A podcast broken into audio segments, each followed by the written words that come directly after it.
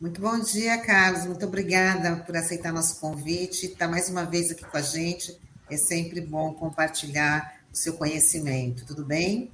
Muito obrigado pela atenção, pelo convite. Um bom dia para você, para o Sandro, para todos os ouvintes também. Bom, Carlos, hoje, né, vai, as atenções estão voltadas aí para o presidente eleito Lula, que vai discursar ao meio, meio de 15 no horário de Brasília, e lá na COP27, esse evento super importante, que agora ganha aí uma nova atenção, né, depois de quatro anos aí do, de desprezo do, pelo, pela questão ambiental pelo atual governo, queria que você fizesse aí um, um relato dessa expectativa. Bom, é, nós temos com a, ida do Lula à conferência, o novo presidente eleito, uma espécie de estreia, reestreia do Brasil. Né? O Brasil ele retorna para o cenário internacional como um player importante. E não é só uma, um país que retorna é, para essa discussão, mas um país que é uma liderança global. O Brasil era uma das grandes lideranças na área ambiental, sediou a Conferência do Rio de 92, sediou a Rio Mais 20, ou seja, o Brasil não só protagonizava e era um indutor da, do desenvolvimento sustentável para o planeta, como também ele era uma liderança, e é uma liderança, importantíssima para os países em desenvolvimento. Tá? O Brasil é o quinto maior emissor de gases de efeito estufa do planeta. Nós temos Estados Unidos, Rússia, Índia e China na frente do Brasil. Quer dizer, o Brasil não é um santo na área de emissões, ele precisa controlar as suas emissões.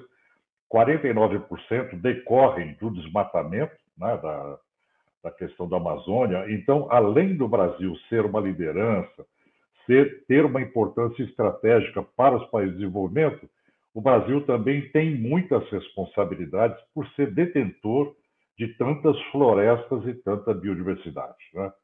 Então, a figura do presidente do Brasil, da liderança máxima do Brasil, é, tem que retratar esse DNA, esse perfil do que nós somos. Né?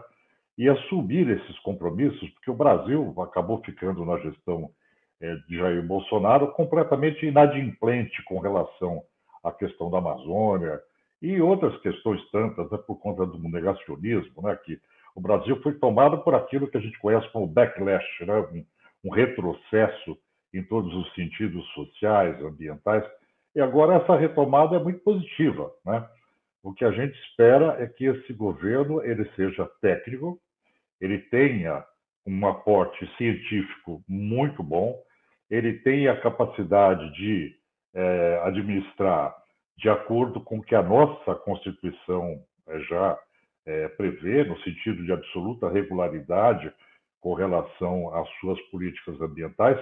E o ponto que eu acho, Tânia, mais expressivo nesse processo é a participação da sociedade. Né? É você reconstituir um processo de gestão participativa que é constitucional. A nossa Constituição prevê a plena participação social. Né?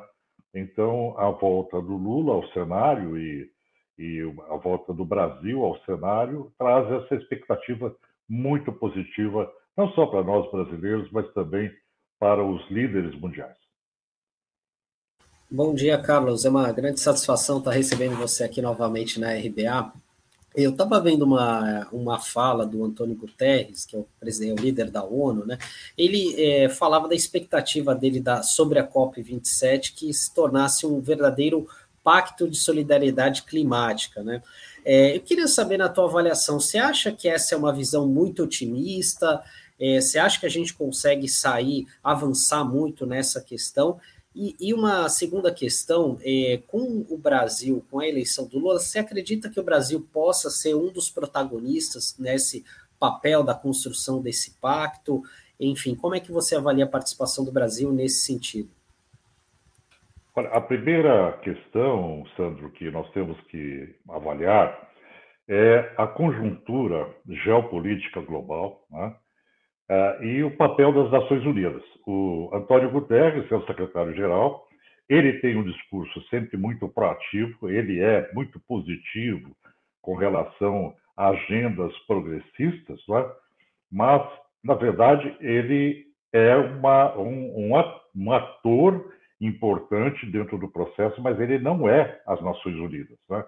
Então, nós temos que perceber que hoje nós estamos diante de uma perda do multilateralismo colaborativo, que é essa participação dos diversos países de uma forma cooperativa num pacto intergeracional para manter a sustentabilidade planetária, mas as Nações Unidas perdem capacidade de diálogo. Você veja na própria questão da Ucrânia e da Rússia a falta de protagonismo da ONU como força política de articulação. Né?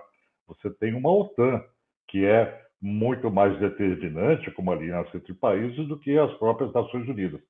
E o papel das Nações Unidas para adotar um protagonismo voltado à sustentabilidade é importantíssimo, porque ela foi criada para manter a paz.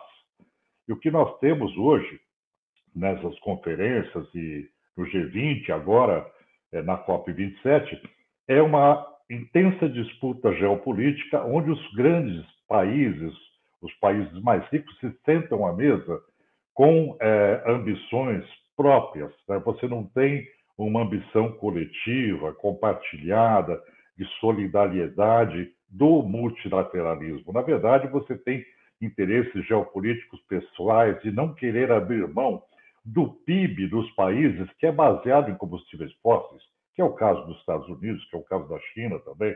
Então, nós temos que ter muita cautela com essa leitura. Né? Nações Unidas hoje passa por esse esvaziamento, também passa por um esvaziamento a paz do planeta. Os interesses geopolíticos são muito intensos, isso é muito nocivo para que a gente possa avançar como a conjuntura global ambiental exige. Né? Nós estamos no estado de emergência climática, mas essa questão não é colocada do ponto de vista geopolítico como a grande prioridade. Ela continua sendo a economia, a hegemonia política e econômica dos países envolvidos. Né? Então, eu não quero aqui parecer desalentador, mas assim traçar um perfil do momento atual que, além disso tudo, ainda traz componentes muito negativos, como, por exemplo, a ascensão no Brasil é, do, é, do Jair Bolsonaro e a ascensão nos Estados Unidos de Donald Trump. Né? Vocês percebem que nós temos um retrocesso civilizatório, inclusive na participação desses atores negacionistas e que representam um retrocesso nas conquistas sociais. Carlos, eu queria também que você falasse também do retrocesso da nossa política ambiental. Tivemos aí é, passando boiadas e queria que você falasse do CONAMA, que é um conselho muito importante e que foi desmantelado principalmente quando era na gestão do ex-ministro Ricardo Salles, né, que tirou vários conselheiros, bom, desfez, quase desfez o conselho, que tinha uma grande atuação da, da, da uma participação da sociedade civil. Então, eu queria que você falasse da importância, qual é a função desse conselho e a expectativa agora com o Lula presidente. É, essa, essa pergunta, Tânia, ela vai na, no âmago da questão brasileira, né? Porque o, o CONAMA, ele representa, é, ele foi criado a, na época da ditadura militar. E foi criado por quê? Porque o Brasil entrou no processo de colapso internacional de, é, de imagem por conta da destruição da Amazônia, quando se decidiu abrir a Transamazônica. Aí, para haver uma reação positiva para melhorar a imagem do Brasil, na época do regime militar, se criou a Lei da Política Nacional do Meio Ambiente e o próprio CONAMA, para resgatar essa imagem do Brasil. Naquela época, nós tínhamos no mundo dois países apenas com leis de política nacional do meio ambiente. O Brasil foi o terceiro. Isso resgatou o papel do Brasil. Só que para fazer política ambiental, você tem que ter um caráter que é intrínseco à gestão ambiental, que é a interdisciplinaridade. Você tem que colocar todas as agendas é, de todos os ministérios é, num processo de, de coalizão, né?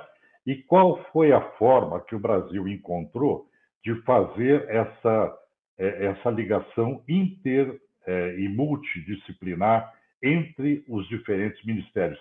Foi integrá-los via CONAMA. O CONAMA ele é mais do que um elemento participativo. É, ele é uma costura política ministerial para que você garanta a intersetorialidade na política ambiental. A política ambiental ela é intersetorial, é? Ela perpassa energia, perpassa economia, perpassa é, pecuária, agricultura.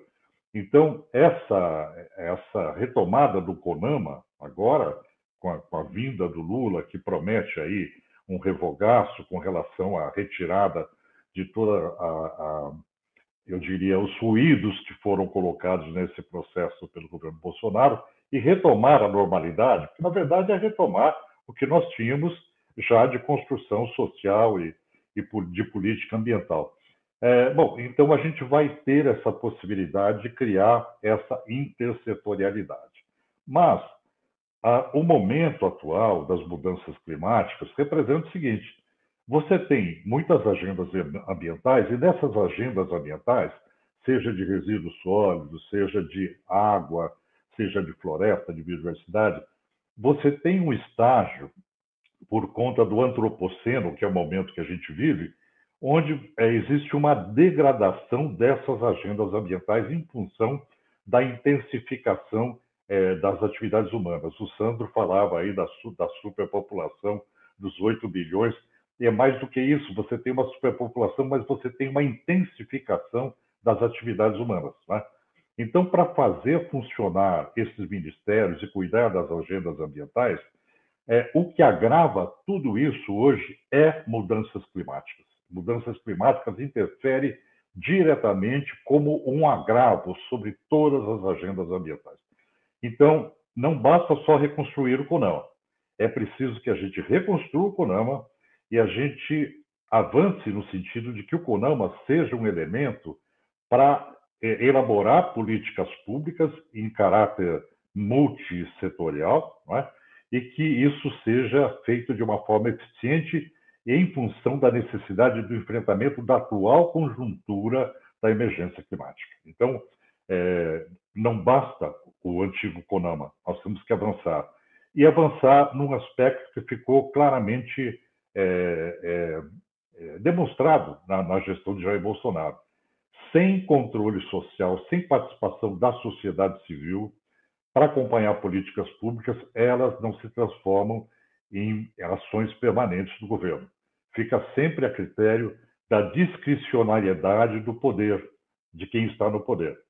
Então é preciso que a gente tenha essa característica de empoderamento da sociedade para conseguir essa consecução e a permanência das políticas públicas, que é a única forma de você enfrentar uma realidade de emergência climática, porque tudo é de médio prazo. Né? Não, não há nada que você possa corrigir no curtíssimo prazo, a não ser remontar a legislação através de decreto, né? no que é possível.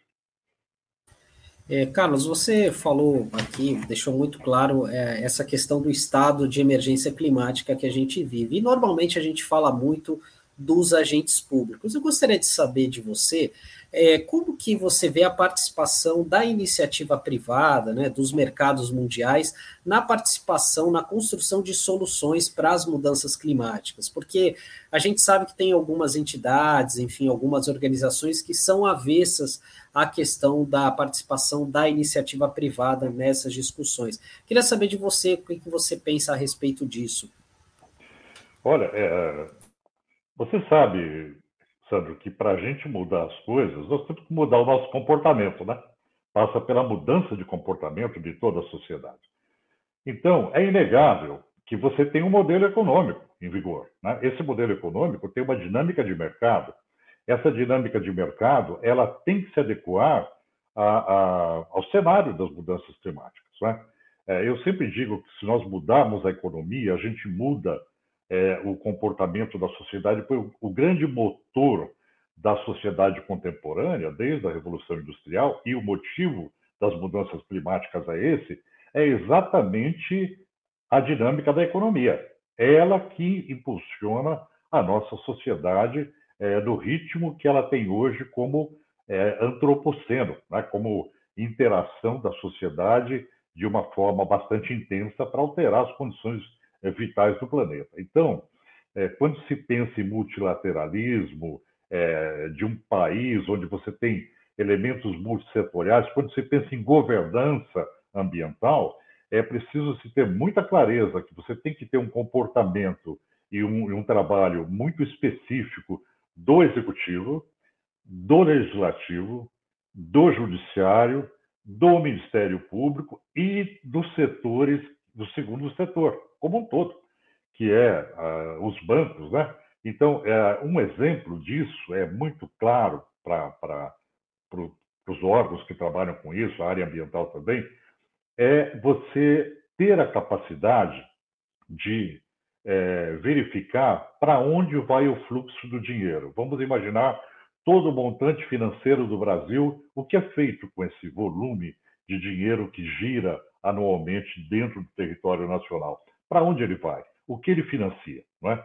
Então, essa análise de, de é, o que é financiado no Brasil pelos agentes financeiros, pelos bancos, pelo, pelo setor que for, BNDES, principalmente, porque é uma obrigação de governo, né? é a gente ter a capacidade de trilhar os caminhos do dinheiro e avaliar se os financiamentos vão para a sustentabilidade ou para a insustentabilidade. Um estudo que foi feito com relação ao Banco Mundial acabou detectando em 2012 que é, 60% dos recursos do Banco Mundial eram destinados à insustentabilidade, a combustíveis fósseis, e só 40% para construir um futuro seguro. Né? Então, é, quando se diz se nós precisamos ou não cuidar da, da, da, de toda a sociedade, da iniciativa privada, é isso: é saber para onde caminha o fluxo financeiro, para onde caminha a economia.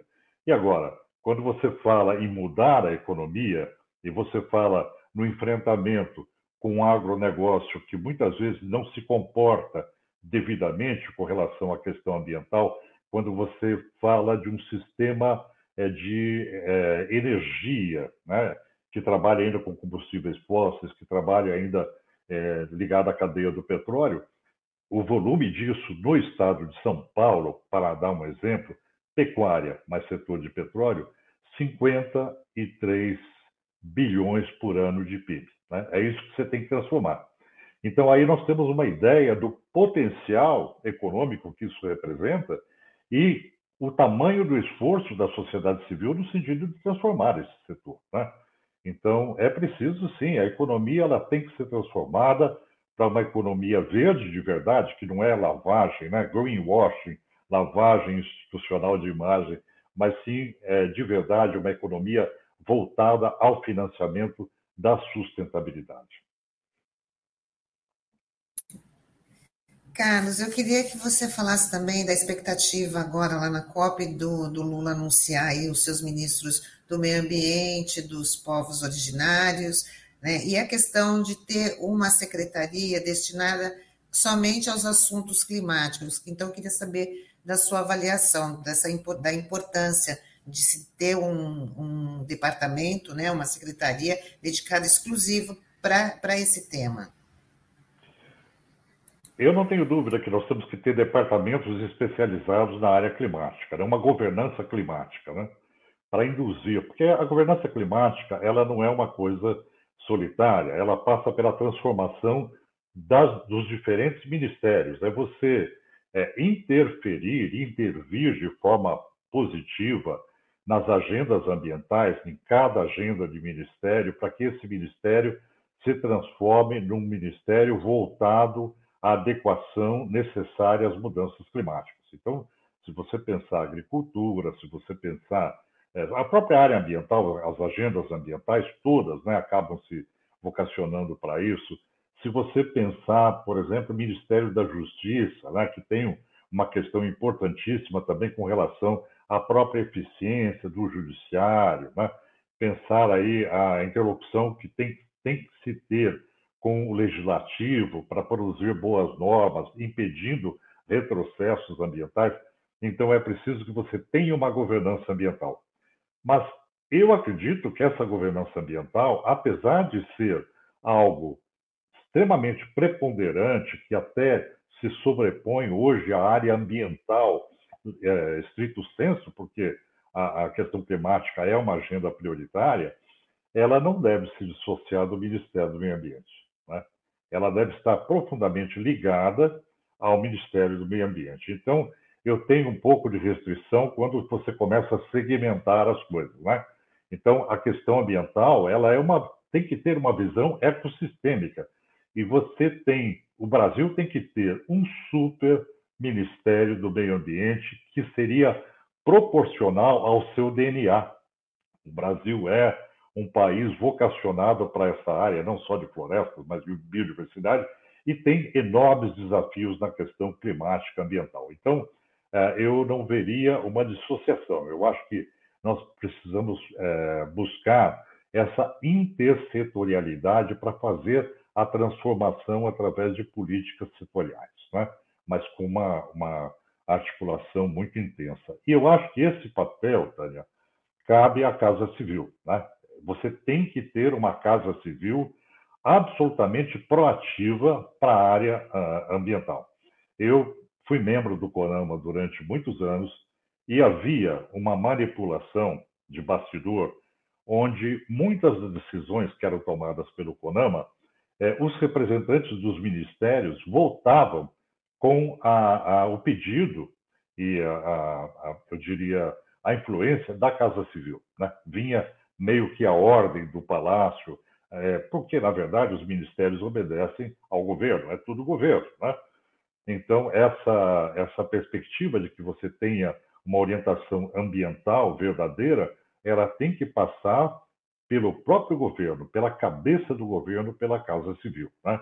E, então, um super ministério de meio ambiente tem que ter uma ligação direta com a Casa Civil e tem que impor as condições técnicas, ambientais, jurídicas e de participação social, sempre para que é, aquele setor que comanda os braços de governo, que tem essa influência maior, ele não venha atender aquilo que está sempre presente no bastidor, que é a capacidade lobística do setor econômico. Né?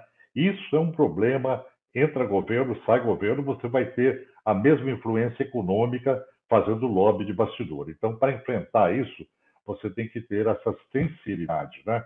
Eu nomearia para a Casa Civil uma pessoa extremamente vocacionada para a área ambiental. Eu acho que isso seria fundamental para o Brasil.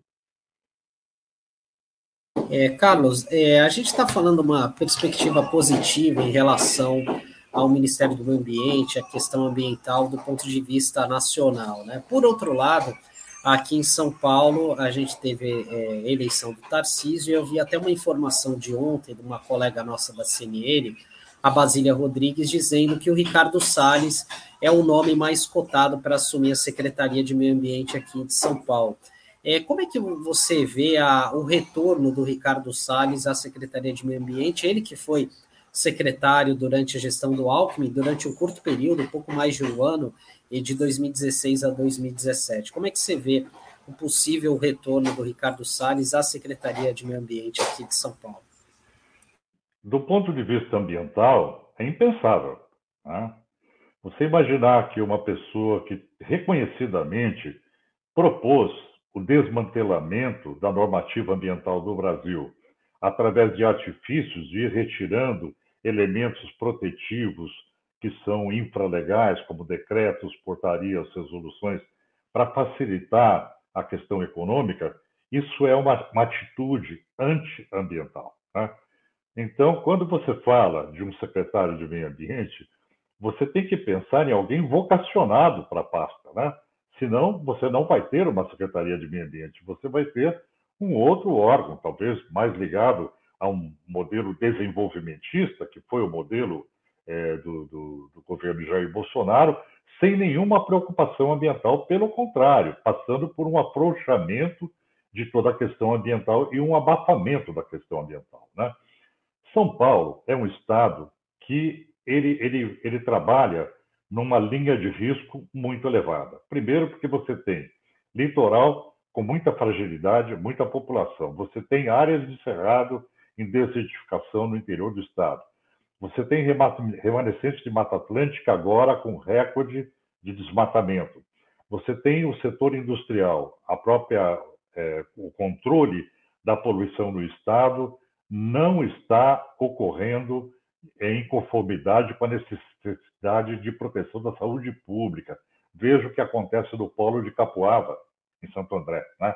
onde você não consegue conter a poluição e chega a ponto de ter casos de tiroidite de Hashimoto na população do entorno. Então, São Paulo é uma espécie, Sandro, de caldeirão caldeirão de problemas ambientais devido à intensidade das atividades econômicas do Estado.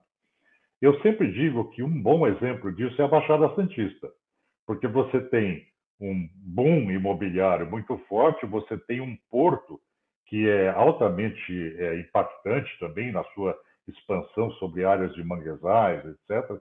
E você tem o polo de Cubatão, que é um polo é, que foi criado num local uh, altamente inapropriado, né? Do ponto de vista de dispersão de poluentes, etc. Então, é, Cubatão e Santos, é, a Baixada Santista, representam um pouco desse desafio do antropoceno. Né? Agora você imagina, você pegar um desafio desse tamanho, contemporâneo, é, é, que é a cara do antropoceno, entregar na mão de uma pessoa ligada ao, ao ruralismo, né? a área é, econômica, e pior, demonstrou ser uma das áreas econômicas é, na área do agronegócio mais atrasadas do Brasil, você tem setores que são mais progressistas. Então, é, eu, eu, diria que se acontecer isso, é, não sobreviverá, porque pelo perfil que nós conhecemos, vai cometer muitos erros. Não, não há como não cometer devido à sua própria história. Né? Se você traçar a trajetória que, que foi já percebida é, de Ricardo Salles do que ocorreu na área federal, no estado de São Paulo vai ser um estágio de conflito permanente com o Ministério Público, com, com a questão legal, porque se tentar fazer a mesma coisa que fez na área federal, certamente ele será, é, terá uma oposição muito firme do ponto de vista legal, né? porque nós estamos falando aqui de manter uma normalidade, e não é o que aconteceu na área federal. Eu digo normalidade no sentido constitucional, né? legal. É, antes de passar, tem uma pergunta aqui do, do, do Maurício, um comentário do Maurício, que ele fala: é preciso evidenciar as incompatibilidades entre esse sistema econômico e a preservação ambiental. Não é a humanidade que destrói o meio ambiente. Essa incompatibilidade, esse jogo de, também de interesse, né? E ele fala: não é uma contradição a Coca-Cola patrocinar a COP22? E, e, você falando também do, do Ricardo, nossa, dá até um certo medo. E, e assim, é, o Sandro trouxe a notícia de que o Ricardo Salles está sendo cotado, na cultura o Mário Frias, então né, a gente parece que não vai se livrar dessas pessoas tão cedo, e aí é, é um, certo, um certo temor. Né? Então, eu queria que você comentasse aí o, o, o que o Maurício falou da questão da incompatibilidade. É. É, olha, é, Maurício, é, é, eu vou te é, colocar um pouquinho do que a gente defende. É, nós defendemos que as atividades humanas elas não podem ultrapassar os limites do meio ambiente.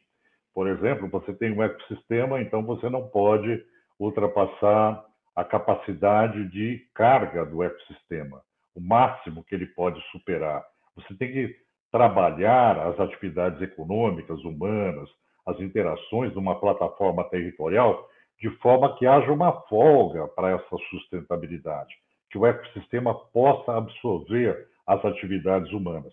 E sempre com uma perspectiva de que essa é, é, é, resiliência que você tem que é, prover e alimentar, ela se refere não só à atual geração, mas se refere a um pacto intergeracional. Você não pode esgotar para o futuro. Né? Então, é, o Estado de São Paulo, e eu já eu estava dizendo agora sobre a questão é, da, da, da, função da Secretaria de Estado do Meio Ambiente, da importância desse Estado como elemento regulador desse processo de capacidade de carga, de suporte, né? É, São Paulo trabalha numa, numa, numa margem, eu diria, de risco muito elevada, porque você tem uma intensidade muito grande na área econômica e predatória. Né? É, quando se fala de uma empresa como Coca-Cola é, sediando, a, a, financiando a COP, o que a gente espera é que ela seja a primeira a transformar o seu modo de operar, que ela seja absolutamente sustentável no sentido verdadeiro, não de greenwashing, né? na exploração de águas minerais, na sua perspectiva de uso de embalagens recicláveis, retornáveis. Então, é, tudo isso acaba sendo determinante. É? é como você. É, é a mesma história de você usar jatinho para levar executivo para a COP. Né? Cada jatinho que vai, só trajeto de ida da Europa até o Egito, 78 toneladas de carbono, o que representa o que um cidadão com uma vida regrada normal levaria uma vida inteira para emitir. Né? Então, a gente não pode é, trabalhar na área ambiental com contradições. A gente tem que trabalhar com coerência. Aquele que financia, aquele que tem uma imagem institucional que quer que seja ligada à área ambiental, isso tem que ser uma proposta coerente. Né? Como não é coerente para o Estado de São Paulo receber é, um ruralista de um setor bastante retrógrado, que se apresentou de forma bastante retrógrado como secretário. Quer dizer, a questão da coerência, ela guarda uma relação muito próxima com a ética. Né? E a questão ambiental é uma questão profundamente ética. Então, eu acho que esses são os elementos que nos dão é, sustentação e, é, e, uma orientação né, para as ações do ponto de vista, é, eu diria, conceitual, questão de essência para a área ambiental. Carlos, queria agradecer, muito obrigada aqui pela sua participação, muito bom compartilhar as suas informações, seu conhecimento aqui com a gente. Queria que você falasse também, antes de você se despedir, né, como é que as pessoas podem acessar aí a página do PROAN, que é o Instituto Brasileiro de Proteção ao Meio Ambiente, onde as pessoas podem encontrar muitas informações importantes. Olha, eu queria recomendar a vocês que, é, se, se tem interesse em diversas agendas ambientais, é, o, o, canal do YouTube do PROAN é, é, muito rico do ponto de vista de é, agendas, né, diferentes agendas ambientais. E tem muitos depoimentos de cientistas, então eu acho que esse seria um bom, um bom elemento de consulta. E o site do PROAN é www.proan.org.br. Né? E agradecer, Tânia, pela, pela abertura que vocês sempre dão para a área ambiental e por essa condução que vocês dão, que do ponto de vista conceitual me deixa muito à vontade para falar dessas questões todas, né? E deixar aqui um pouco da esperança que eu tenho da gente reconstruir a área ambiental brasileira, né? E que essa contaminação não venha a prosseguir no estado de São Paulo. Isso é fundamental para todos nós. A gente também espera, temos o desejo aqui é o mesmo, né? Então vamos aí na, na torcida. E vou, vou dizer até uma próxima oportunidade. O Maurício Valente estava dizendo obrigado pelo comentário, esse debate é muito importante. E a gente já pode dizer que o Carlos Bocuí é da casa, então com certeza daqui a pouco ele está de volta para falar mais sobre questões ambientais.